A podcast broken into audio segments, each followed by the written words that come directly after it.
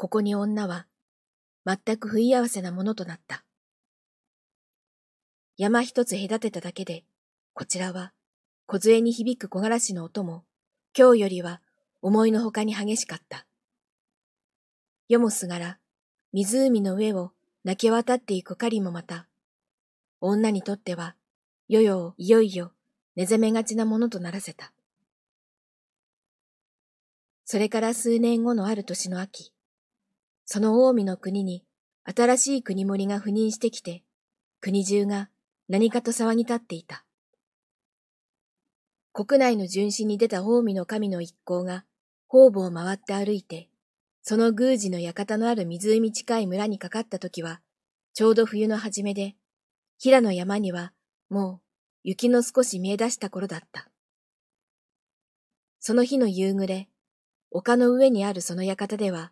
神は宮司たちを相手にして酒を酌み交わしていた。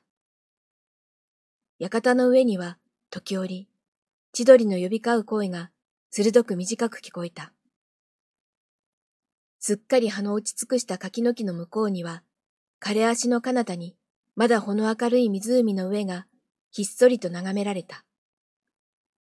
神は少し微訓を帯びたまま、宮司が雪深い腰に下っている息子の自慢話などをしているのを聞きながら、お式や菓子などを運んでくる男女のゲスたちの中に、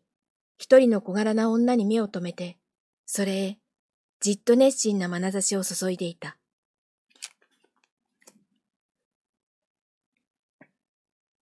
他のはしためと同様に、髪は巻き上げ、衣も粗末なのをまとってはいたが、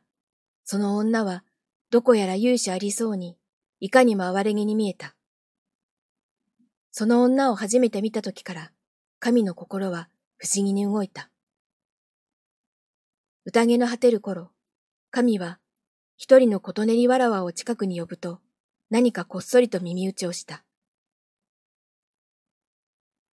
その夜遅く、今日の女は宮司のもとに生ぜられた。宮司は女に一枚の小打ち着を与えて、髪などもすいて、よく化粧してくるようにと言いつけた。女は何のことかわからなかったが、命ぜられた通りのことをして、再び宮司の前に出て行った。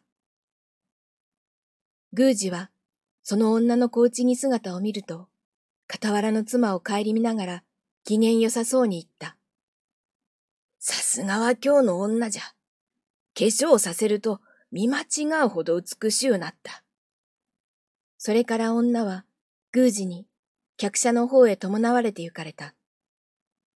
女は、やっと事情が分かってきても、押し黙って、宮司の後について行きながら、何か、ある強い力に、引きずられて生きでもしているような、うつろな自分をしか見出せなかった。神の前に出されると、ほの暗いほかげに背を向けたまま、女は顔に袖を押し付けるようにしてうずくまった。お前は今日だそうだな。神はそこに小さくなっている女の後ろ姿を気の毒そうに見やりながら、いたわるように問うた。女はしかし、何とも答えなかった。そうして女は数年前のことを思い出した。数年前には田舎上がりの見ず知らずの男に身を任せて、今日を離れなければならなかった自分が、自分でもかわいそうでかわいそうでならなかった。そうしてその時は、相手の男なんぞはいくらでも蔑められた。が、今度という今度は、その相手が、かえって立派そうなお方であるだけに、そういう相手の言いなりになろうとしている自分が、なんだか自分でも、蔑まずにはいられないような。